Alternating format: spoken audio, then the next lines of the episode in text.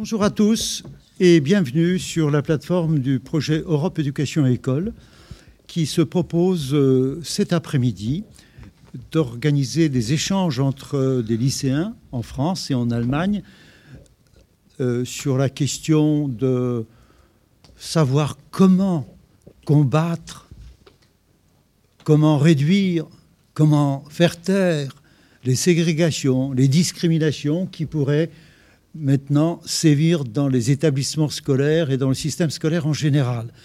Ce projet d'échange est proposé à l'occasion de la troisième journée franco-allemande que nous organisons ici euh, au lycée Jean-Pierre Vernant à Sèvres. Il y a donc en 2018, nous avons fêté le 55e anniversaire du traité d'amitié franco-allemande et j'insiste beaucoup sur, euh, sur le fait que ce traité, c'est un traité d'amitié. Bien sûr, il a une signification politique, économique, diplomatique. Il vise à préserver la sécurité peut-être des deux pays dans une espèce d'entente euh, du point de vue militaire. Il vise évidemment à renforcer la coopération économique, mais il insiste surtout sur le fait que les deux peuples soient de plus en plus amis. Et ce que nous avons euh, en quelque sorte euh, l'occasion de vous proposer, c'est ce que représente l'OFAGE, l'Office franco-allemand pour la jeunesse, Deutsches Jugendwerk. Euh, voilà, je voulais Deutsch, Französisches Jugendwerk en allemand. Et c'est important que nous acceptions un peu d'échanger ensemble sur ce qui, quelquefois, entame l'amitié dans les systèmes scolaires eux-mêmes. voyez, l'amitié franco-allemande pourrait être un modèle de ce qu'il faut promouvoir dans les établissements scolaires. J'en connais quelques-uns qui fréquentent des écoles à l'autre bout du monde pour essayer d'ouvrir chaque enfant, chaque élève, chaque adolescent à la richesse euh, parfois surprenante de, des différences, des altérités. Euh, donc, dans un premier temps, je donnerai rapidement la parole à ceux qui nous soutiennent, en particulier l'OFAGE, mais également les collègues du lycée de Sèvres et euh, du lycée euh, de Landstuhl qui, sont là. J'espère que nous aurons aussi notre collègue Félix Lonte de Hambourg. Et puis ensuite, nous écouterons une réflexion générale sur euh, la discrimination proposée par M. Philippe Fontaine, professeur de philosophie à l'Université de Rouen, qui nous fait l'amitié d'être avec nous aujourd'hui pour échanger ensemble sur cette question. Voilà, chère Madame Daniela Schwegler, merci d'être avec nous. Quelques mots pour nous dire euh, l'importance euh, de l'action que vous menez, que vous nous permettez de réaliser également aujourd'hui, ici. Alors merci beaucoup. Euh, je suis stagiaire à à l'Office franco-allemand pour la jeunesse, et je suis allemande. Et l'Office franco-allemand pour la jeunesse est en général une organisation internationale au service de la coopération franco-allemande implantée à Paris et aussi à Berlin. Et euh, euh, cette organisation a été créée par le traité de l'Élysée qui était signé en 1963 par Charles de Gaulle et Konrad Adenauer. Alors, depuis plus de 50 ans, l'OFAGE a pour mission d'encourager les relations entre les jeunes des deux pays, de renforcer leur compréhension et par là de faire évoluer les représentations du pays voisin. En général, l'OFAGE apporte euh, son soutien surtout à de diverses formes d'échanges et de projets pour les jeunes, français et allemands, alors aussi pour vous. Et l'organisation offre par exemple euh, des échanges scolaires et universitaires, des cours de langue, des jumelages de villes et de régions, des rencontres sportives et culturelles, des stages et des échanges professionnels, aussi des bourses de voyage et des travaux de recherche. Et si vous êtes intéressé, vous pouvez aller sur le site internet de l'OFAGE et là vous pouvez trouver tous les programmes de l'OFAGE. Les objectifs principaux de l'OFAGE sont de renforcer la coopération franco-allemande et la connaissance des deux pays à tous les niveaux de la société. Et pour fêter, mais aussi pour renforcer cette amitié, l'OFAGE fête depuis 2004 euh, la journée franco-allemande, alors que nous fêtons aussi aujourd'hui. Et euh, L'amitié franco-allemande est célébrée chaque année autour du 22 janvier. C'est une date symbolique parce que à cette journée, les deux euh, le chancelier allemand et le président de la France ont signé le traité de l'Élysée. Et chaque année, il y a divers projets partout en Allemagne et en France qui fêtent cette amitié. Et cette année, il y a par exemple 172, non, 170 projets euh, dans les deux pays. Et de plus, cette année, le ministre de l'Éducation nationale, Jean-Michel Blanquer, et le plénipotentiaire fédéral chargé des relations culturelles franco-allemandes, Armin Laschet, ont placé la journée franco-allemande sous le signe de la lutte contre toute forme de discrimination. Et euh, oui, et en 2020, l'OFAGE veut alors pas seulement valoriser l'amitié, il veut aussi encourager le vivre ensemble et la diversité. Et pour cela, je suis très contente de pouvoir assister à votre visioconférence sur la lutte contre la discrimination à l'école. Merci. Merci, Madame Schwegler. Je passe maintenant rapidement la parole à notre collègue Achim Jung, qui est à Sickingen Gymnasium à Landstuhl, euh, dans le Palatinat rhénan. Peut-être un petit mot de présentation. nous discuterons tout à l'heure plus à des problèmes, mais je serais ravi de, vous entendre. Je vous remercie énormément pour votre mobilisation. J'en profite aussi pour saluer votre proviseur, Madame Meisfinger, qui est toujours derrière euh, nos invitations à les encourager. La parole est à vous, cher monsieur Young. Bonjour, ici le gymnasium Nous sommes ici avec euh, des élèves de différents niveaux. Nous avons Émilie, euh, Marie, Tenda, Justin et Andreas. Donc, ils vont parler après sur, ce sujet de la discrimination. Ce ne sont pas seulement les élèves qui apprennent le français, mais c'était des élèves intéressés. Malheureusement, dis l'école était finie assez tôt, donc il n'y a pas beaucoup d'élèves à l'école. Et ça, c'est les élèves qui étaient vraiment euh, motivés pour participer à, ce, à cette euh, conférence. Merci beaucoup. On vous retrouvera tout à l'heure. Je passe maintenant rapidement la parole à M. Alac pour nous dire un petit mot en tant que président euh, de cette visioconférence. Donc, je suis ravi de pouvoir participer à cette journée d'échange que j'espère bien sûr très fructueuse aussi euh, au niveau de l'interactivité avec les élèves puisque justement euh, ces clivages entre l'Allemagne et la France dépassés depuis longtemps et consolidés en amitié le seront encore davantage grâce à ces jeunes générations qui aiment aussi par médias interposés se parler et se connaître d'une manière ou d'une autre et bien sûr pour un avenir qui sera européen et euh, commun à tous et plein de bonheur, on l'espère. Merci, Dank. Et puis un mot, Monsieur Langevin, s'il vous plaît, puisque nous avons des élèves nombreux à Sèvres, malgré les difficultés. Voilà, oui, malgré les difficultés, donc très heureux d'accueillir aujourd'hui bah, effectivement les élèves de, de Monsieur Alac, dont certains que je, connais, je connais bien pour les avoir, euh, voilà, leur avoir enseigné le français il y a quelques, quelques temps, et puis aussi donc des, des élèves de la spécialité humanité, donc qui, qui sont venus, et j'étais particulièrement heureux. Bon, c'était, euh, ça s'est passé euh, mardi et voilà les élèves ont dit bah oui nous sommes nous sommes partants nous nous venons euh, cette thématique nous intéresse particulièrement et je suis très heureux de les accueillir donc la, spécialité HLP euh, 1 voilà. Merci beaucoup et merci évidemment à Philippe Fontaine à qui je vais céder la parole dès maintenant. Merci beaucoup oui, alors euh, le thème de cette journée donc, est la discrimination à l'école.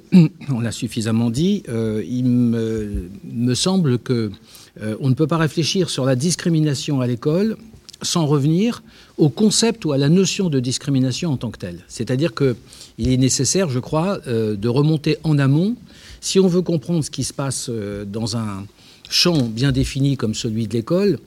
encore faut-il savoir de quoi nous parlons. Alors, comme je suis euh, philosophe et que c'est à ce titre que M. Michalewski m'a invité, je vais faire ce que font tous les philosophes, c'est-à-dire essayer de réfléchir, avant de parler de ce qui se passe très spécifiquement dans ce milieu particulier qu'est l'école, ou l'éducation nationale en général, je vais réfléchir sur la notion même de discrimination, euh, c'est-à-dire sur le concept.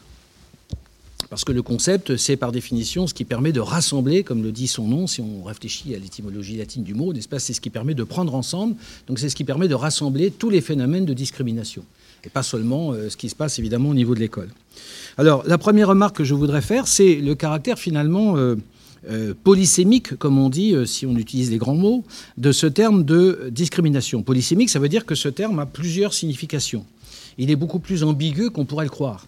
Euh, évidemment, la notion de discrimination aujourd'hui est devenue une notion euh, extrêmement péjorative parce qu'il est convenu de penser que la discrimination est une mauvaise chose, bien entendu, au sens où elle signifie la stigmatisation, le rejet d'un certain nombre d'individus ou de groupes humains, puisque d'une façon générale, la discrimination peut être définie en effet comme le fait de séparer un groupe social d'un autre en fonction d'un certain nombre de caractères, qui sont des caractères extrinsèques ou intrinsèques. Ça peut être la race, le, sexe, les pratiques sexuelles, l'éducation ou je ne sais trop quoi encore. Aujourd'hui, on désigne plus précisément sur le terme de stigmatisation, ou discrimination plutôt, le fait que les membres d'un groupe donné n'ont pas la même possibilité de s'intégrer à la société, d'accéder par exemple aux mêmes fonctions que les autres individus appartenant à cette même société. Donc ça implique en effet la notion d'exclusion, de rejet, etc. D'où le, caractère péjoratif que j'évoquais à l'instant. Alors, ce que je, voudrais pourtant faire une remarque préalable, qui est que la discrimination est en réalité, si on essaie de remonter, de creuser davantage derrière ce phénomène de société, c'est-à-dire si on ne se contente pas de le constater, ce que tout le monde peut faire évidemment, mais si on essaie de comprendre, sinon d'expliquer ce phénomène, on s'aperçoit qu'en réalité, la discrimination est une structure fondamentale, j'allais dire, de toute société De toute société. C'est-à-dire que c'est une structure fondamentale de socialisation. Pourquoi? Tout simplement parce que s'il est vrai que cette notion de discrimination ou ce phénomène a pris une extension considérable à l'époque de la modernité, et en particulier le fait que ça frappe en effet, euh, l'école, l'institution scolaire, est un critère ou un symptôme particulièrement grave, puisque c'est là où, au contraire, aucune discrimination ne devrait avoir lieu, pour des raisons sur lesquelles on reviendra sans doute on voit qu'en effet, déjà, de très jeunes enfants sont frappés par ce phénomène, si je puis dire, c'est-à-dire que déjà, ils manifestent des comportements de discrimination. En réalité, il faut tout de même rappeler d'entrée de jeu que toute société, tout groupe humain, d'une certaine façon, euh, qui se constitue comme une euh, entité euh, spécifique, se définit, il faut le rappeler, par un système de valeurs, par un système de lois, par un certain nombre de conceptions, un certain nombre de règlements, un système de valeurs, une certaine représentation du monde, etc. C'est ce qui caractérise une société par rapport à une autre société. C'est ce qui caractérise une culture par rapport à une autre culture.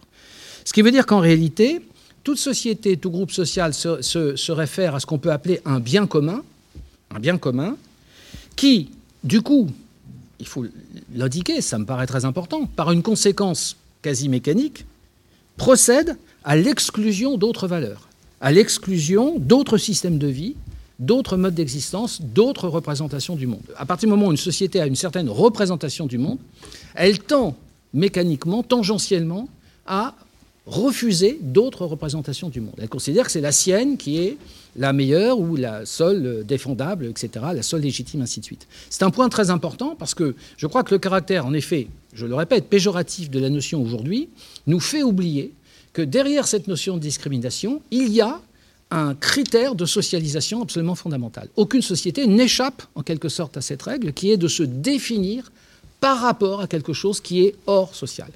Euh, les Grecs, euh, déjà, les anciens Grecs, n'est-ce pas, considéraient que ceux qui ne parlaient pas le grec étaient des barbares, comme vous le savez sans doute. Ce qui veut dire que déjà, il y avait cette idée qu'il y avait la société grecque, il y avait les valeurs, les lois grecques, le système politique grec, etc. Et puis il y avait le monde extérieur, d'autres populations, d'autres peuplades, qui ne partageaient évidemment pas euh, ce système grec et qui, par conséquent, étaient déjà rejetés par les Grecs eux-mêmes dans euh, l'enfer, si je puis dire, de, de la barbarie. Donc c'est un point très important. Et euh, comme c'est quelque chose, du coup, sur lequel un auteur comme René Girard a beaucoup insisté dans un livre qui s'appelle Le bouc, émissaire, n'est-ce pas? Le titre est, lui-même déjà tout un, euh, est en lui-même tout un programme. Il montre qu'il y a un critère qu'il appelle transculturel dans son principe, qui est le fait de rejeter ce qui ne, concerne, ce qui ne nous appartient pas, ce qui ne constitue pas notre propre système de valeurs. Il appelle ça un principe transculturel. Ça veut dire que ça, ça c'est quelque chose qui dépasse une culture particulière, mais qui vaut pour toutes les cultures. Et du coup, euh, il n'est pas, étonnant, si vous voulez, que, euh, il suffit simplement euh, de regarder l'histoire et de prendre un peu de recul, on s'aperçoit que l'histoire mondiale est semée en quelque sorte et pleine de persécutions, en effet, de rejet de certaines populations par rapport à d'autres populations. il dit que ce sont les musulmans qui se font persécuter dans l'Inde, au, Pakistan, ce sont les hindous, etc. Et donc, il dit il ajoute, il va jusqu'à dire, il existe des traits universels de sélection victimaire, des traits universels de sélection victimaire. C'est-à-dire que d'une certaine façon, toute société tente à produire, j'allais presque dire secréter, si le terme n'était pas un peu, fort, n'est-ce pas, ses propres euh, euh, critères de sélection victimaire. C'est-à-dire ceux qui ne sont pas comme moi, ceux, qui ne sont pas moi, euh, risquent à tout moment d'être rejetés. Alors évidemment, vous comprenez bien que la conséquence de ce phénomène dépendra en effet du niveau alors j'allais dire de culture, d'éducation, et là on retrouve, n'est-ce pas, par un autre biais, bien sûr, le problème de l'école, va être tenté euh, de rejeter ou pas, selon que justement il y aura une sorte d'ouverture d'esprit de cette société, il y aura une sorte de, niveau d'éducation, de tolérance, euh, d'acceptation de la différence de cette société par rapport euh, à tous ceux qui ne partagent pas au départ en tout cas les mêmes valeurs que les miennes. Mais justement, on voit bien qu'ici, on a un critère qui est relativement flou et que tout va dépendre de la société en question. Et donc cette société d'ouverture, de tolérance, c'est à nous de la constituer. Et il est vrai qu'évidemment, c'est l'éducation, c'est le système éducatif, c'est l'institution scolaire qui, me semble-t-il, en première ligne, a euh, cette mission ce devoir, si je puis dire, presque moral, n'est-ce pas, ou, éthique en tout cas, euh, de former euh, les jeunes gens à l'ouverture, à la tolérance, à l'acceptation d'autrui, à sa compréhension, y compris dans ses différences, quelles que soient ces différences. Donc, euh, il me semblait nécessaire dans un premier temps de rappeler que toute société a besoin de se poser dans sa propre identité, dans son identité collective, par un processus de délimitation. Alors là, j'utilise un terme qui est moins péjoratif que discrimination, volontairement justement. Il y a un phénomène de délimitation euh, qui embrasse tout un groupe d'individus au détriment d'autres groupes. Certains groupes sont considérés comme en dehors des limites qui caractérisent ou qui, définissent euh, une, une société. Vous voyez par conséquent que là, on a un premier problème qui est la polysémie, encore une fois, de ce terme, qu'il faut, je crois, euh, garder présente à l'esprit. Euh, en effet, euh, nous savons déjà, au moins depuis Aristote, que l'homme est un animal politique, n'est-ce pas? C'est-à-dire que l'homme se définit et ne peut vivre et ne peut se réaliser dans son humanité qu'au sein d'une société. Du coup, ça veut dire que l'individu en soi n'existe pas, il n'y a pas d'individu totalement isolé d'un contexte social, d'un contexte culturel. Et par conséquent, l'individu est toujours inscrit dans un horizon de valeurs, je viens de le dire, dans un champ culturel. L'homme est un être situé et euh, de ce point de vue-là, euh, nous partageons, lorsque nous appartenons à une certaine société, donc à un ensemble euh, de valeurs et à une conception commune du bien et à une certaine interprétation du monde. le philosophe américain Charles Taylor, qui a écrit un livre très intéressant qui s'appelle Les sources du moi, parle à ce, niveau-là d'horizon de signification. C'est-à-dire que quand nous appartenons à une certaine société, nous partageons avec les membres de cette société un certain nombre d'horizons de signification. Euh, d'autres parlent, Michael Walzer, autre philosophe américain, parle de signification partagée. Michael Sandel parle de communauté constitutive, etc. On voit bien que tous ces termes renvoient à une même réalité qui est une réalité normative. C'est une norme. Hein. C'est-à-dire que c'est une norme qui nous est imposée, c'est la culture que nous recevons du fait même que nous appartenons à cette société, à une certaine communauté. Parce que la communauté, la société, c'est le lieu de l'existence collective et de la reconnaissance. J'attends euh, de ma société qu'elle me reconnaisse comme partageant bien ses valeurs, comme appartenant à cette société. Et par conséquent, c'est sur une toile de fond qui est la culture à laquelle j'appartiens que va s'inscrire mon identité, ma propre identité. Donc toute communauté est d'abord une communauté de signification. Autrement dit, un certain nombre d'horizons à l'intérieur desquels nous conduisons nos vies et qui leur donnent une certaine cohérence. Et ce que ce philosophe, Charles Taylor, euh, appelle des discriminations qualitatives fortes. Alors, je retiens le terme et je le sors un peu du, contexte, n'est-ce pas, pour bien vous montrer que ce philosophe parle de discrimination qualitative forte. C'est intéressant parce qu'on voit bien que là, le terme de discrimination est utilisé d'une manière qui n'est absolument pas péjorative, hein, absolument pas euh, négative, au contraire. Il nous rappelle simplement que toute société, encore une fois, se constitue à travers un système de euh, valeurs qui impliquent j'allais dire, le non-partage. Je vais, je vais essayer d'utiliser une expression relativement neutre, le non-partage d'autres valeurs. Hein. J'ai les valeurs qui sont les miennes et par rapport auxquelles je me définis, ça implique que je ne partage pas d'autres valeurs. Et toute la difficulté de la discrimination, évidemment, est là, vous l'aurez deviné, c'est-à-dire que comment faire pour accepter euh, des, individus ou des groupes qui ne partagent pas, effectivement, mes propres valeurs, puisque ces valeurs qui sont les miennes, je considère, alors, peut-être pas qu'elles sont les seules possibles, mais en tout cas qu'elles sont les miennes. C'est-à-dire que c'est bien celles à partir desquelles je me définis. Et on voit bien que là, euh, il y a évidemment euh, d'emblée un problème. Alors évidemment, c'est le sens négatif qui nous intéresse de la discrimination. Hein. J'ai rappelé qu'il y a un sens positif qu'on a peut-être tendance à oublier. Le sens négatif, évidemment, on le voit néanmoins euh, se, développer de façon absolument extraordinaire à l'époque de la modernité.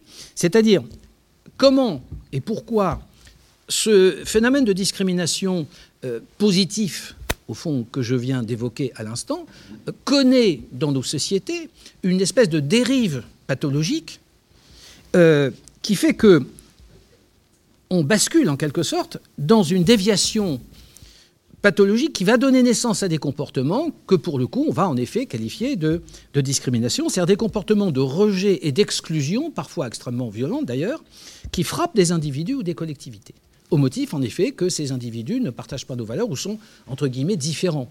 Alors, ce n'est pas forcément d'ailleurs seulement une différence de valeur, c'est aussi euh, parfois une différence. Ça peut être aussi bien euh, euh, des différences physiques, ça peut être. René Girard, dans son livre sur le bouc émissaire, parle par exemple de la discrimination à l'encontre des gens qui ont des infirmités physiques à l'encontre pardon, des gens handicapés, etc. Ça peut aller jusque-là, évidemment, et on sait que ça va jusque-là, en effet. Alors, pourquoi y a-t-il cette multiplication des phénomènes de discrimination? Et là, je voudrais dire que c'est quelque chose qui prend la forme d'un paradoxe, en particulier à l'époque de notre modernité, dans nos sociétés modernes. Pourquoi? Tout simplement parce que euh, il semble euh, que nous vivions dans une société à prétention démocratique, n'est-ce pas, dans une démocratie, jusqu'à preuve du contraire, nous vivons dans le cadre d'une société démocratique, multiculturelle, qui est de toute façon toujours déjà multiculturelle, qui est diversifiée, et qui elle-même, société démocratique, est inscrite dans un processus auquel personne ne peut échapper aujourd'hui, bien sûr, de mondialisation et de globalisation euh, des cultures, c'est-à-dire des comportements et des croyances il y a ce phénomène auquel nous sommes confrontés, encore une fois, en effet, de la globalisation, de la mondialisation des cultures et des, phénomènes de croyance. Donc comment expliquer dans ces conditions, puisque on pourrait penser, après tout, peut-être naïvement, que toutes les conditions sont réunies aujourd'hui, ce qui n'était peut-être pas le cas à l'époque des Grecs, des anciens Grecs que j'évoquais rapidement tout à l'heure, mais aujourd'hui on pourrait penser que du fait même de ce processus de mondialisation et de globalisation, ces phénomènes de discrimination ne devraient plus avoir lieu. Nous devrions au contraire, du fait même de la prétention démocratique de notre société, j'allais dire, être préparé à accepter la différence. Puisque la mondialisation, ça implique justement euh, cette diversification. Car malgré tout, il continue d'exister aujourd'hui de par le monde un très grand nombre de cultures différentes, semble-t-il. Alors, on pourrait. Euh, là, c'est là où il faut. Euh, comment dire, oser quelques hypothèses. Hein. Encore une fois, si on ne veut pas se contenter de faire ce que trop souvent on fait aujourd'hui, c'est-à-dire constater le phénomène et pour le regretter, mais il ne suffit pas de verser des larmes de crocodile sur le fait qu'il y a des phénomènes de discrimination sans euh, avoir le courage euh, intellectuel, si je puis dire, de s'interroger sur les causes, les raisons profondes, les motifs de cette discrimination. Alors là, on peut euh, risquer plusieurs hypothèses. D'abord, il y a une hypothèse qui m'a paru très intéressante à la lecture d'un philosophe que je considère comme très important aujourd'hui pour comprendre l'évolution historique de la société européenne et mondiale depuis un certain temps, qui s'appelle Marcel Gaucher, et qui estime qu'il s'est produit en fait euh, dans notre, euh, dans notre Europe en particulier, euh, dans notre société européenne moderne, il s'est produit un phénomène social et politique extrêmement important qui se situe dans le courant du XVIIIe siècle, dans la mesure où, avec évidemment des repères comme la Révolution américaine et surtout peut-être la Révolution française, hein, à savoir qu'il y a eu une sorte de basculement du fondement social. Alors qu'est-ce que cela signifie? Ça signifie que dans les sociétés que nous, pourrions qualifier, c'est ce que font les historiens de l'ancien régime, pour prendre un repère, alors qui est arbitraire et qui vaut ce qu'il vaut, mais qui est pratique intellectuellement, c'est la Révolution française, 1789 par exemple, eh euh, dans les sociétés de l'Ancien Régime, le pouvoir, le fondement collectif de la société, le pouvoir, était situé, si j'ose dire, au-dessus des individus, c'est-à-dire dans une sorte d'au-delà du monde, de la vie quotidienne des individus, c'est-à-dire dans une sorte de transcendance. Et la cohésion du groupe social était, pour ainsi dire, maintenue par le fait que ce groupe tenait sa cohésion justement d'un pouvoir qui était celui du roi, par exemple, du prince, etc., peu importe, qui venait d'en haut. sachant que ce pouvoir du roi ou du prince était lui-même d'ailleurs consacré, si je puis dire, par évidemment la référence, la référence à Dieu. Euh, ce qui se passe, alors je vais très vite évidemment parce que je n'ai pas le temps de développer euh, dans les détails ce phénomène, mais pour Marcel Gaucher c'est un phénomène très important. Donc il y a eu euh, un basculement qui fait que à partir du moment où il y a eu la Révolution française et un, certain nombre d'autres mouvements sociaux de la même importance, eh bien, euh, le, pouvoir n'est plus venu d'en haut, mais le pouvoir est venu, alors, je ne sais pas si on peut dire d'en bas, mais disons des, individus eux-mêmes, C'est-à-dire que ce sont les, acteurs sociaux, ce sont les citoyens qui ont considéré que c'est eux qui détenaient le pouvoir par le biais euh, de la souveraineté qui cette fois-ci n'est plus la souveraineté du roi ou du prince, mais qui est la souveraineté du peuple. On pourrait penser ici à un texte fondamental comme le contrat social de Rousseau, pourtant écrit et rédigé un peu avant la Révolution française, mais dont on peut considérer que par ses idées, il a probablement euh, grandement euh, euh, aidé, en quelque sorte, à ce qu'un phénomène politique comme la Révolution française se produise, se produise. Donc la souveraineté est celle du peuple. La souveraineté vient celle de l'individu avec en plus, dans le contrat social de Rousseau, vous vous rappelez, une, méfiance euh, clairement affirmée par Rousseau à l'égard du gouvernement, à l'égard de ceux qui prétendent justement incarner le pouvoir, et dont Rousseau dit qu'en réalité, ce pouvoir, ils ne le tiennent plus de Dieu ou de je ne sais quelle transcendance, mais ils le tiennent du peuple lui-même. Au point d'ailleurs que le peuple peut à tout moment déposer les membres du gouvernement.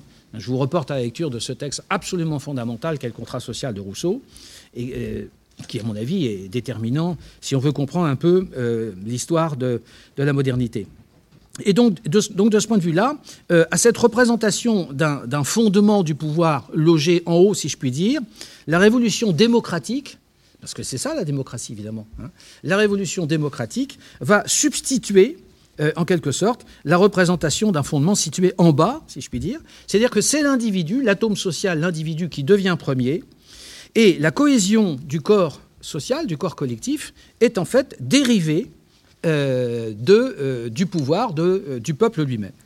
Ce qui veut dire que on va considérer, et Marcel Gaucher met en rapport, si vous voulez, parce que vous pourriez me dire, mais enfin, pourquoi est-ce qu'il nous parle, pourquoi est-ce que vous nous parlez de cet événement, la Révolution française, etc. Tout simplement parce que Marcel Gaucher voit une espèce de passerelle entre ce mouvement politique extraordinairement important et ce qui se passe aujourd'hui. Pourquoi? Eh bien parce qu'à partir du moment où euh, la démocratie euh, représentative s'est instaurée, je dis représentative même si, comme vous le savez, Rousseau était contre une démocratie représentative, mais peu importe. À partir du moment où cette démocratie parlementaire s'est instaurée, euh, alors il y a non plus d'abord un prince ou un roi, puis un peuple qui est soumis à l'autorité du roi, mais il y a d'abord des individus, c'est-à-dire des citoyens. Il n'y a plus au départ que des individus, de telle sorte que le problème devient de penser la coexistence de ces individus et de la question de savoir comment ces individualités particulières, qui sont multiples, qui sont diversifiées, etc., vont pouvoir constituer un corps social et donner une certaine cohésion, une cohérence et une cohésion à ce corps social. Autrement dit, comment, à partir de cette pluralité d'existence, séparer, comment constituer une somme collective viable? Il y a deux réponses fondamentales qui ont été apportées dès le XVIIIe siècle à ces questions. On a considéré qu'il y avait d'un côté le contrat, donc la théorie du contrat. C'est pourquoi vous voyez au XVIIIe siècle un très grand nombre de théoriciens du contrat social, aussi bien en France qu'en Angleterre, aux États-Unis et ailleurs. Donc l'idée d'un contrat. C'est-à-dire l'idée que finalement, ce qui va faire tenir une société, les membres d'une société, c'est le fait qu'ils vont contracter le fameux pacte social, le contrat social, qui va donner le titre au livre de Rousseau que j'évoquais. Et puis la deuxième euh, référence beaucoup plus moderne, c'est le marché.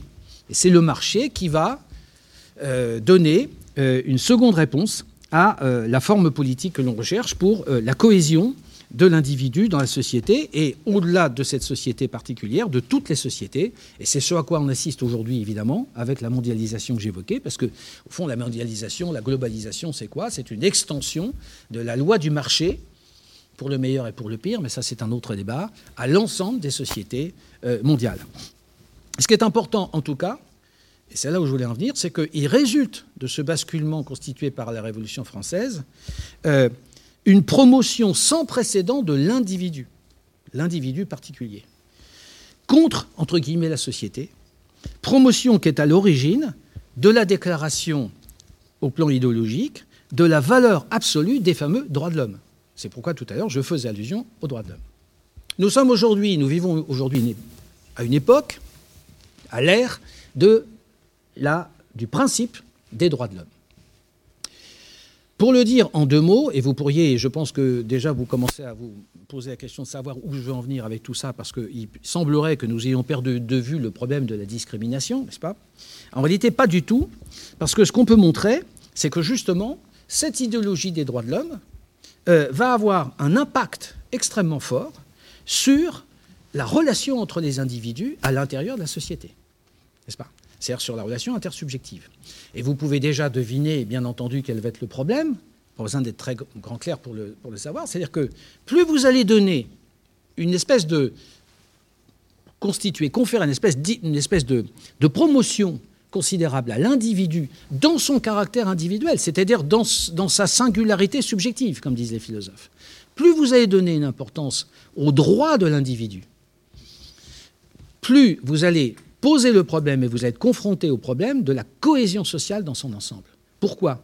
Parce que les individus vont se définir à travers une revendication identitaire qui est en fait la revendication de droits individuels, de droits particuliers, sans aucun égard pour l'idée d'un bien général, d'un bien commun, euh, d'une sorte d'intérêt général, euh, au détriment, par conséquent, de la promotion des intérêts particuliers. Et donc, vous allez avoir un phénomène d'atomisation, de fragmentation du corps social, dont on voit bien aujourd'hui les conséquences et dont je me demande, c'est une de mes hypothèses de travail évidemment, jusqu'à quel point certains phénomènes de discrimination n'en sont pas la conséquence ou le symptôme. Je dis bien certains, je suis très prudent.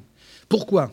Bah, pour le dire en deux mots, puisque je crois qu'il va falloir que je m'arrête encore dans quelques minutes, pour le dire en deux mots et donner donc la substance même de mon hypothèse de travail, qui est mon hypothèse, donc je porte seul la responsabilité, je vous rassure, euh, je me demande jusqu'à quel point, à partir du moment où euh, on réalise une telle promotion de l'individu particulier, qui va être tenté de réclamer sans cesse de nouveaux droits, et on voit bien ce qui se passe dans l'actualité aujourd'hui, c'est exactement ça.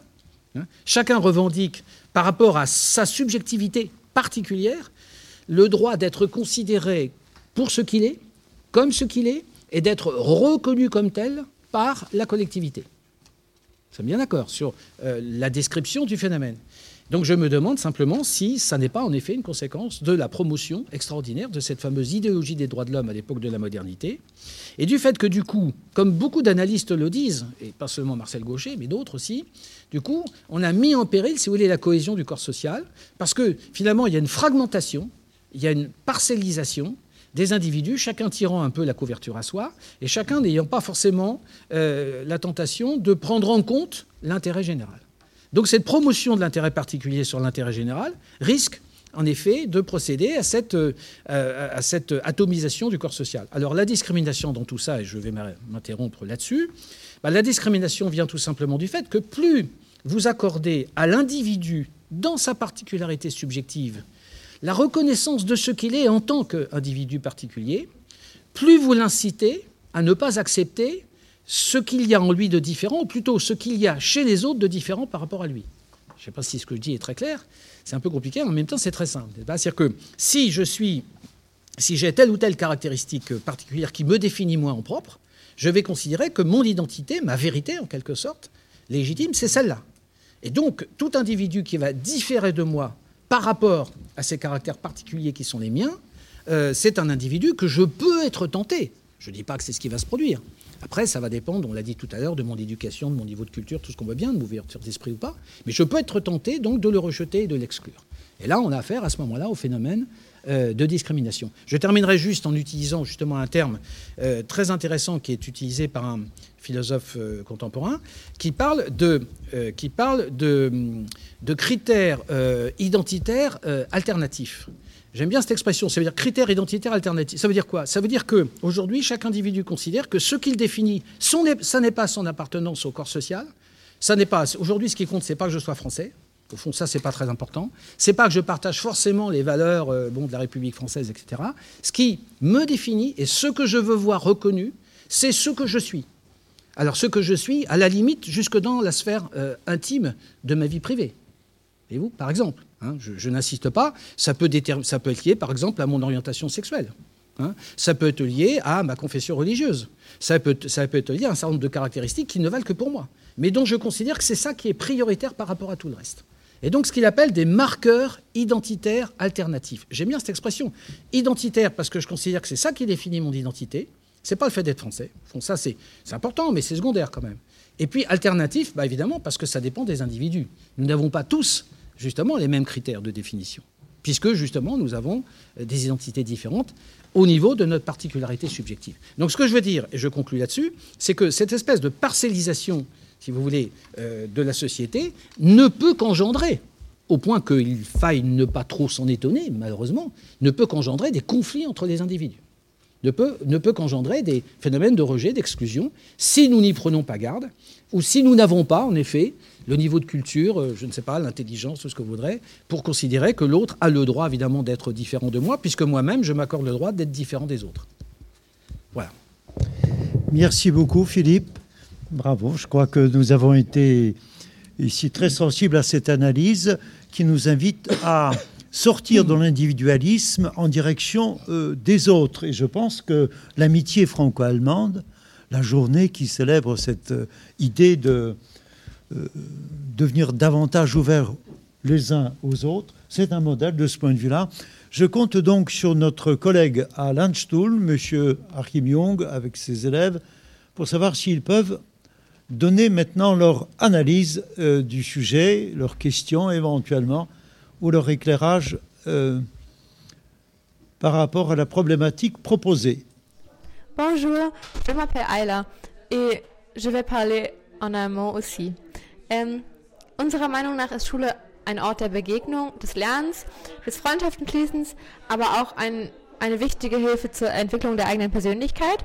Und um all diese Funktionen gut ausführen zu können, muss, muss Schule ein Gefühl von Sicherheit und Wertschätzung des Einzelnen bieten.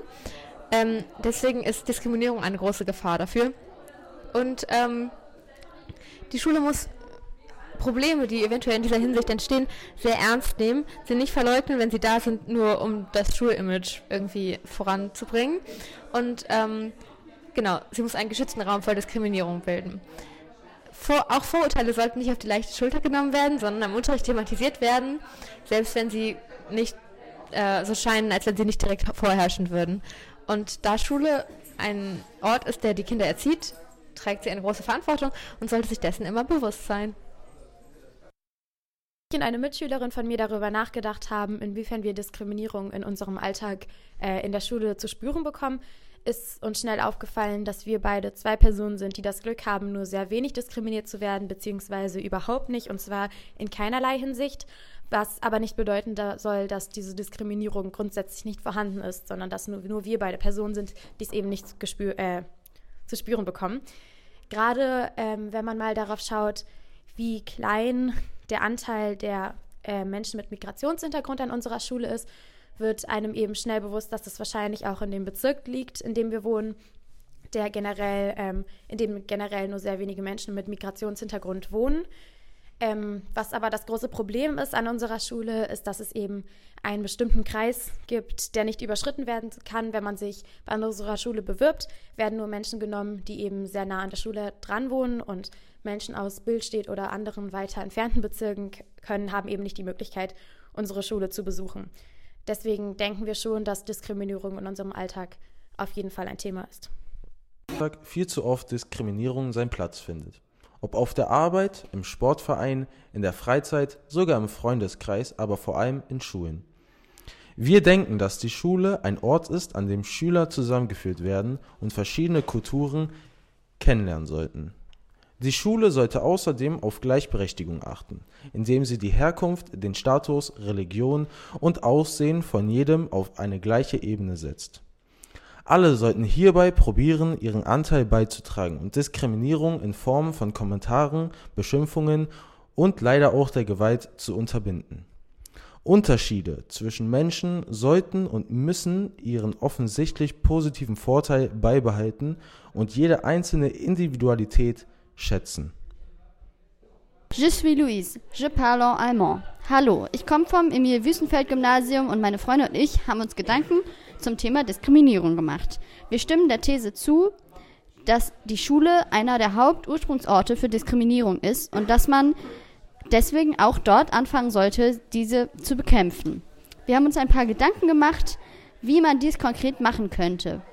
Ähm, die werde ich jetzt vorstellen. Und zwar denken wir, dass man ganz grundsätzlich den Respekt zwischen den Schülern fördern sollte und ähm, dass dies auch schon in der Grundschule geschehen sollte durch zum Beispiel gegenseitige Komplimente der Mitschüler, die in den Unterricht integriert werden. Außerdem eine Talentförderung, sodass jeder Schüler sie sieht, dass er auf seine eigene Weise besonders ist, aber auch, dass jeder andere Schüler auch besonders ist. Außerdem sollte man den Austausch fördern, damit Konflikte gelöst werden können, ähm, aber auch manchmal einfach nur positive Dinge festgehalten werden können. Wir denken, dass diese Dinge in der Grundschule, wie gesagt, beginnen sollten, aber auch auf der weiterführenden Schule mehr ausgeprägt werden sollten und ähm, vielleicht auch auf die Welt bezogen werden sollten. Außerdem denken wir, dass ähm, diese Grundsätze auch für schon bestehende Diskriminierungen ähm, helfen könnten, diese zu bekämpfen, da ähm, die Schüler merken, lernen würden, dass sie, ähm, ja, die Schüler würden selbstsicherer werden und merken würden, dass sie besonders sind und das würde für vielleicht helfen, ihr Selbstwertgefühl wieder aufzuwerten, wenn sie in ihrer Vergangenheit bereits diskriminiert wurden. Das war's, vielen Dank und tschüss. Also wir würden sagen, dass es an unserer Schule eher friedlich ist und dass es sehr wenig Diskriminierung gibt. Also dass es Vielfalt gibt, die aber genauso akzeptiert ist, auch wenn die Unterschiede einem bewusst sind. Ähm, wir würden trotzdem sagen, dass das aus dem Grund existiert, weil natürlich aus logistischen Gründen Stadtteile aufgetrennt sind in Schulen und es natürlich die Trennung von Gymnasium und Stadtteilschule gibt und da sich auch relativ wenig unterschiedliche Leute treffen und deswegen kann man gar nicht erst so andere Leute treffen, dass man Vorurteile bilden könnte. Wir glauben aber, dass es total gut wäre, wenn wir verschiedene Leute zusammenbringen könnten, weil quasi Vorurteile, die entstehen würden, man auch selbst auswerten könnte und weil man andere dadurch kennenlernen würde und sich einfach selbst weiterbilden würde, weil Schule ja gerade genau der Ort sein soll, an dem man Vielfalt kennenlernt und zu schätzen weiß danach. Und deswegen glauben wir, dass ähm, mehr unterschiedliche Leute zusammengebracht werden sollten und dass Schule genau der richtige Ansatzpunkt ist und dass deswegen Stadtteilschulen und Gymnasium zum Beispiel zusammengebracht werden sollten, um Diskriminierung vorzubeugen. Also wir würden sagen, dass es an unserer Schule eher friedlich ist und dass es sehr wenig Diskriminierung gibt. Also dass es Vielfalt gibt, die aber genauso akzeptiert ist, auch wenn die Unterschiede einem bewusst sind. Ähm, wir würden trotzdem sagen, dass das aus dem Grund existiert, weil natürlich aus logistischen Gründen Stadtteile aufgetrennt sind in Schulen und es natürlich die Trennung von Gymnasium und Stadtteilschule gibt und da sich auch relativ wenig unterschiedliche Leute treffen und deswegen kann man gar nicht erst so andere Leute treffen, dass man Vorurteile bilden könnte. Wir glauben aber, dass es total gut wäre, wenn wir verschiedene Leute zusammenbringen könnten, weil quasi Vorurteile, die entstehen würden, man auch selbst auswerten könnte und weil man andere dadurch kennenlernen würde und sich einfach selbst weiterbilden würde, weil Schule ja gerade genau der Ort sein soll, an dem man Vielfalt kennenlernt und zu schätzen weiß danach. Und deswegen glauben wir, dass ähm, mehr unterschiedliche Leute zusammengebracht werden sollten und dass Schule genau der richtige Ansatzpunkt ist und dass deswegen Stadtteilschulen und Gymnasium zum Beispiel zusammengebracht werden sollten, um Diskriminierung vorzubeugen. Pour terminer cette première partie de notre programme, nous avons encore quelques 5-6 minutes. Je voudrais donner la parole maintenant à Félicien Foncino, élève en terminale ici au lycée Jean-Pierre Vernant, pour qu'il nous dise un peu son point de vue sur le sujet et sur la façon de combattre éventuellement la discrimination à l'école. Merci beaucoup. Euh, alors la discrimination à l'école, donc euh, le sujet d'aujourd'hui. Donc j'ai relevé quelques, quelques, quelques, quelques mots euh, de, de, ce que vous avez dit, euh, surtout, surtout du coup cette notion de discrimination. Et en fait, j'aimerais beaucoup revenir sur euh, du coup cette notion de norme en fait à l'école, enfin cette notion de norme qui du coup est imposée soit par la société, soit par l'éducation. Et c'est vrai que du coup aujourd'hui, quand on voit des cas de discrimination dans les lycées, dans les collèges ou même dans les écoles primaires, parce que ça arrive très tôt, c'est par rapport à une norme qui est là, mais qui est arrivée, qui s'est imposée à nous, mais presque, j'aimerais dire, euh, inconsciemment. C'est-à-dire, c'est, on, a grandi sur un modèle de société, sur un modèle de, normes qui nous a été. Et, c'est là où, j'aimerais bien qu'on réfléchisse à comment y remédier, que ce soit dans les prochaines années ou même maintenant. Ou est-ce que c'est par rapport à l'éducation ou à quel moment ce modèle de, de normes euh, arrive et à quel moment, euh, enfin, vous voyez aujourd'hui, euh, la plupart des élèves qui sont victimes de discrimination, souvent justement, ne rentrent pas dans cette norme qui est justement mise par cette société. Et bon, après, on pourrait discuter euh, de nombreuses heures sur euh, qu'est-ce que c'est la norme, quelle est la norme aujourd'hui. Mais justement, je n'ai pas la réponse, hein, mais c'est ça, je, pense que la clé de, pour combattre la discrimination est de voir à quel moment on peut apprendre aux nouvelles générations et aux générations futures et même aux générations qui sont en ce moment dans les écoles, dans les collèges, qu'il n'y a pas de bah, qu'il n'y a pas de, de, normes à, proprement parler, justement pour éviter cette discrimination et pour que et voilà, je, pense concrètement que qu'il faudrait faire un gros travail sur ce point de vue-là pour ensuite euh, pouvoir automatiquement euh, euh, baisser toute la discrimination qui est très présente et même aussi dans les écoles primaires. Et dans les écoles primaires, elle se fait très inconsciemment parce qu'il y a quand même une, violence entre les élèves dès, la plus jeune âge avec, avec toutes les différences. Mais après, c'est très inconscient. Et c'est vrai qu'il y a plus un problème quand elle devient consciente au collège ou au lycée, où là, il y a des répercussions, comme on est tous au courant, des répercussions qui peuvent être parfois très graves. Euh, à cause de la discrimination. Donc je pense que c'est vraiment sur ce problème-là qu'il faudrait euh, qu'on réfléchisse et pour ensuite pouvoir potentiellement apporter des solutions pour pouvoir baisser ce problème de discrimination qui euh, émane dans les écoles primaires, les collèges ou les lycées. Je, réponds en, deux mots, ça va être très rapide. Évidemment, vous avez raison hein, sur tout ce que vous venez de dire, il n'y a, rien à ajouter. Euh, vous, insistez sur la notion de norme, et vous avez tout à fait raison, c'est ce que j'ai essayé d'expliquer tout à l'heure, n'est-ce pas? Toute société se définit par un certain nombre de normes, par un système de normes. Bon, il faut simplement se rappeler que le mot norme, si vous voulez, c'est précisément ce qui, euh, en français, va donner la normalité. Hein, comme par hasard, c'est le même mot, norme et normalité. Donc on considère que tout individu est normal à partir du moment où il euh, se définit, ou disons, correspond à une certaine norme. la deuxième remarque, alors évidemment, le, problème se pose à partir de là. Euh, la deuxième remarque, c'est que toute norme, euh, d'une certaine façon, est arbitraire. C'est-à-dire qu'une société se donne un certain nombre de normes, mais il, il, apparaît, les ethnologues, les anthropologues ou les sociologues le savent, une autre société va se donner un autre système de normes. Donc c'est bien la preuve que, comme vous l'avez laissé entendre, et vous avez raison, il n'y a pas de norme absolue. Il n'y a pas de norme absolue. Donc ça veut dire que s'il n'y a pas de norme absolue, euh, mais qu'en même temps, toute société doit se donner un système de normes, comme je l'ai dit en commençant, c'est-à-dire un système de règles, eh bien, il faut arriver à tenir euh, les deux bouts de la chaîne, c'est-à-dire à la fois reconnaître que notre société se définit par un certain nombre de normes et que moi-même, en tant qu'appartenant à cette société, je me définis par rapport à, à ce système de normes, mais que si quelqu'un euh, sort en quelque sorte de cette norme, c'est-à-dire présente une différence ou un certain nombre de différences par rapport à cette norme, alors cet individu, pour autant, n'est pas anormal au sens pathologique du terme, mais que c'est simplement quelqu'un qui, par rapport à sa subjectivité, à son individualité particulière, a adopté d'autres critères de comportement, de, de, de, choix, de valeurs, etc. Et là, évidemment, la solution, elle est justement dans la réflexion éventuellement dans la réflexion philosophique. Ça nous rappelle au passage d'ailleurs à quel point il est important de faire de la philosophie. C'est ce que nous sommes en train de faire et c'est la philosophie qui nous rappelle que la notion de norme donne l'idée de normalité et que la notion de norme est toujours plus ou moins arbitraire. Euh, donc il faut faire de la philosophie. Il faut que l'éducation et les acteurs de l'éducation, les professeurs en général, effectivement, réfléchissent euh, avec leurs élèves sur justement le caractère non normatif de la norme. C'est-à-dire que la norme, c'est ce qui me permet d'appartenir à une société, je dois obéir à la norme au sens où je dois obéir au système de loi euh, qui est euh, celui en vigueur dans une société. C'est-à-dire que je ne dois pas, par mon comportement, mettre en péril euh, l'intégrité de ma société, ça nous sommes bien d'accord là-dessus. Mais après, dans mon comportement individuel, je dois pouvoir adopter un certain nombre de de comportement, je dois pouvoir faire un certain nombre de choix, aussi longtemps qu'encore une fois, ils ne mettent pas en péril la coexistence des individus, le respect de la loi, etc.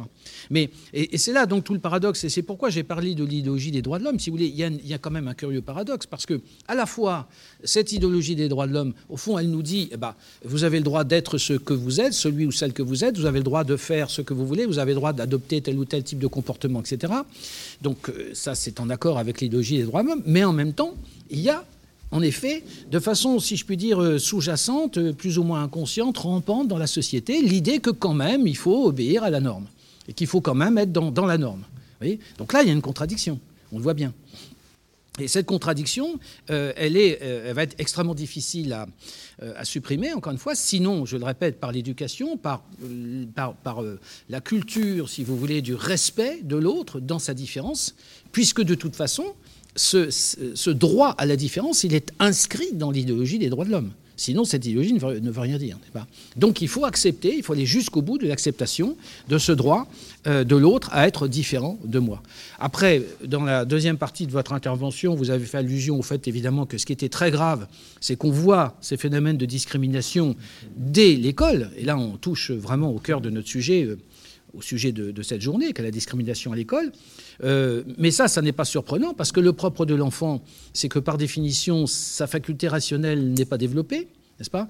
Et que par conséquent, l'enfant est tenté par une sorte de mimétisme euh, que nous connaissons bien, de reproduire les schémas de comportement ou de pensée sachant que chez lui, il n'y a pas encore à proprement parler de pensée, justement. Pas? Donc, qu'est-ce qu'il va faire? Il va reproduire les schémas intellectuels, les schémas de pensée, les choix idéologiques qui sont ceux de ses parents du milieu familial. Et là, il faut quand même dire, même si ça peut déplaire et c'est pas forcément politiquement correct, mais il faut quand même dire que le rôle du milieu familial est extrêmement important. C'est-à-dire que si un enfant a des parents racistes, c'est évident qu'il y a 99,9% de chances pour que lui-même devienne raciste.